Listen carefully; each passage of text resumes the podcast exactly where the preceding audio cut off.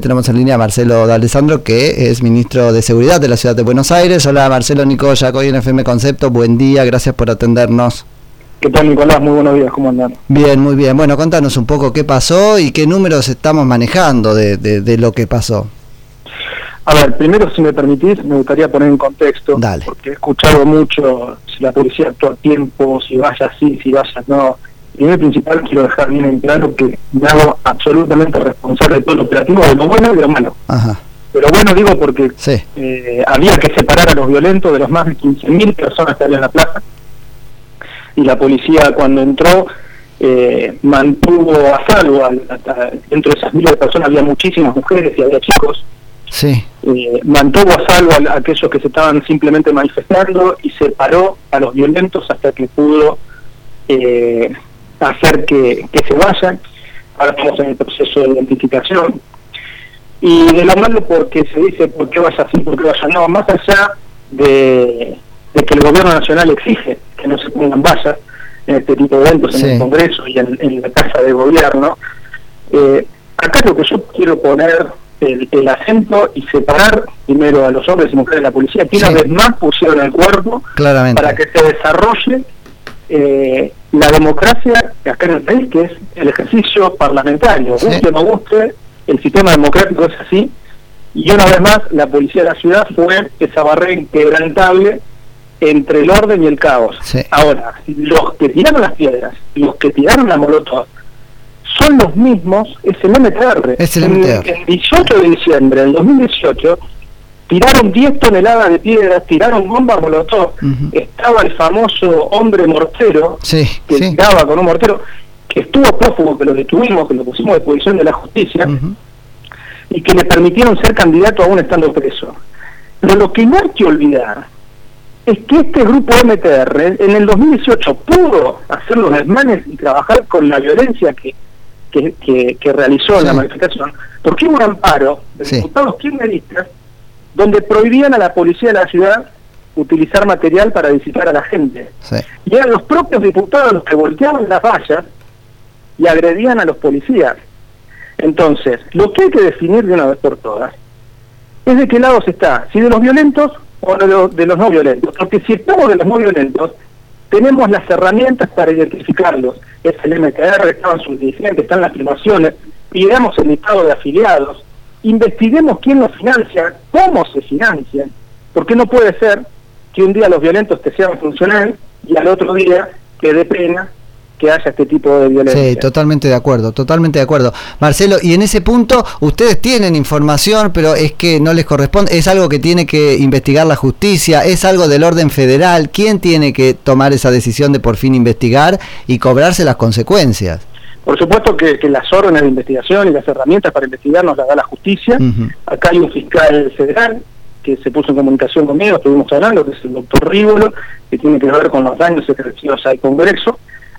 También en esto, más allá de, la denuncia que hemos hecho nosotros, desde acá, desde el Ministerio, que di la orden de presentarnos como creyentes, porque tenemos cinco policías, hay muchos más, pero hay cinco policías con lesiones que tuvieron que ser trasladados al hospital, que gracias a Dios no son de gravedad, eh, pero sí que pusieron en riesgo su vida, una bomba Molotov, y están las imágenes que son más que elocuentes, eh, y el fiscal general de la ciudad también eh, ordenó actuar de oficio ante estos, ante estos daños y estas lesiones que, sufrió el personal policial.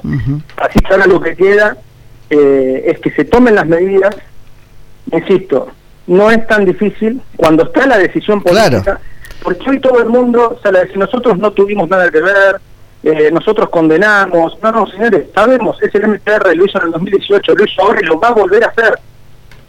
sí, y, corremos el tremendo riesgo, Marcelo, corre por mi cuenta, de que naturalicemos esto y sea parte del folclore. Es que ya lo estamos naturalizando, Nicolás. Si no, ya es, tal cual. Pasó, bueno, ya está, ya pasó. No es así, no podemos permitir esto este, este partido político, esta agrupación, este llamarlo como que tiene un financiamiento de algún lado se financia, si es de los planes sociales, hay que dar a los que lo necesitan, cubrir las necesidades, pero a ellos no hay que permitir que se financien con eso. Y es a través de la plata que tienen por presentarse en las elecciones, hay que embargarlos y hay que hacerlos responsables a los dirigentes. Mm. Sabemos quiénes son. Pues si no tienen las dos caras, juegan adentro a los institucionales y afuera te revientan la democracia. Sin lugar a dudas, y les son funcionales, por eso digo, definamos de qué lado estamos. ¿Queremos los violentos estos en la calle o no los queremos? Una cosa es peticionar a las autoridades, otra cosa es manifestarte, y otra cosa es tirar una bomba molotov a una persona.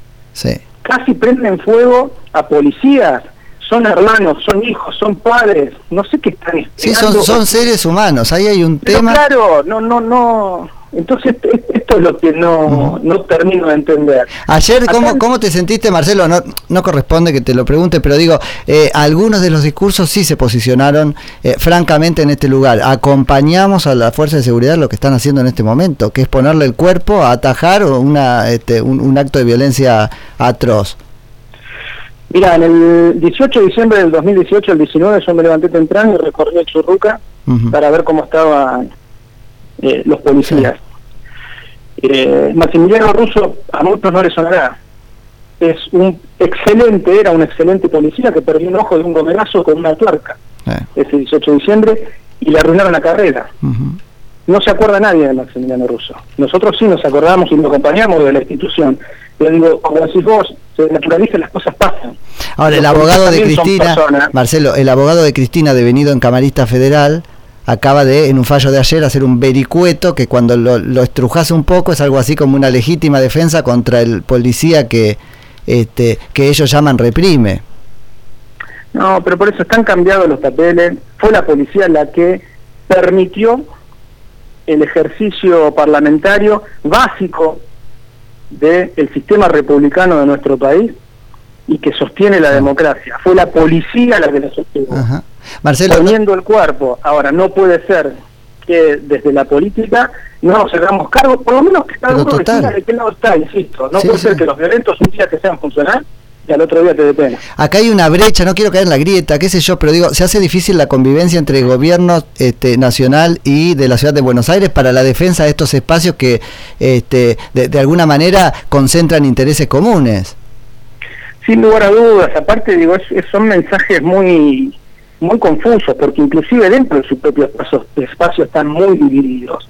Entonces, cuando hay una manifestación en la Casa Rosada, nosotros tenemos que velar por, por el resguardo de las instituciones, tenemos que velar por el resguardo del presidente, de la República. Entonces, cuando te dicen, no, mira, no pongas vallas, nosotros no queremos vallas, si quieren alejar la política de la gente, y después suceden estas cosas, y lo que salen es a buscar culpables y que si la policía toma rápido, actúa menos rápido. Entonces acá hay que hacerse cargo. Sí, sí, sí. Primero principal, queremos un ejercicio democrático de pleno, saquemos los violentos, pero saquémoslos todos. Pongámonos del lado que nos tenemos que poner. ¿Hasta dónde es responsabilidad? ¿Hasta dónde es responsabilidad de, de, ustedes, de la ciudad de Buenos Aires, Marcelo? Porque el edificio del Congreso no. ¿Cómo es el tema ahí? No, acá la seguridad en edificios así se divide. La seguridad del Congreso es de las fuerzas federales, la seguridad de la calle es responsabilidad eh, del gobierno de la ciudad. ¿Y qué, ¿y qué es la seguridad del edificio? ¿Es, la línea municipal para adentro? Claro, pero ah. cuando yo pongo las vallas en la vereda, resguardando, me dicen, no, levantar las vallas, exigimos que las saquen. porque te dicen que la valla en la vereda es una cosa de la ciudad, no es una cosa federal. Sí, pero si yo pongo una valla mucho más lejos, empiezo a entorpecer aún mucho más la circulación del tránsito, claro. termina entorpeciendo mucho más a los vecinos de la ciudad. Claro. Entonces, si hago, si pongo muchísimas vallas, dice, ¿por qué estoy acuartelando el Congreso que es el ejercicio democrático? Si no pongo vallas, es por qué no pongo vallas. Si no actúo rápido, ¿por qué no actúo rápido? y si actúo rápido, ¿por qué reprimo? Esto nació, esto nació así, mal desde el principio, primer acto de gobierno de Alberto Fernández, pedir que sacaran la, no era una valla, podía funcionar como eso, la reja de la casa, de, de, la Plaza de Mayo.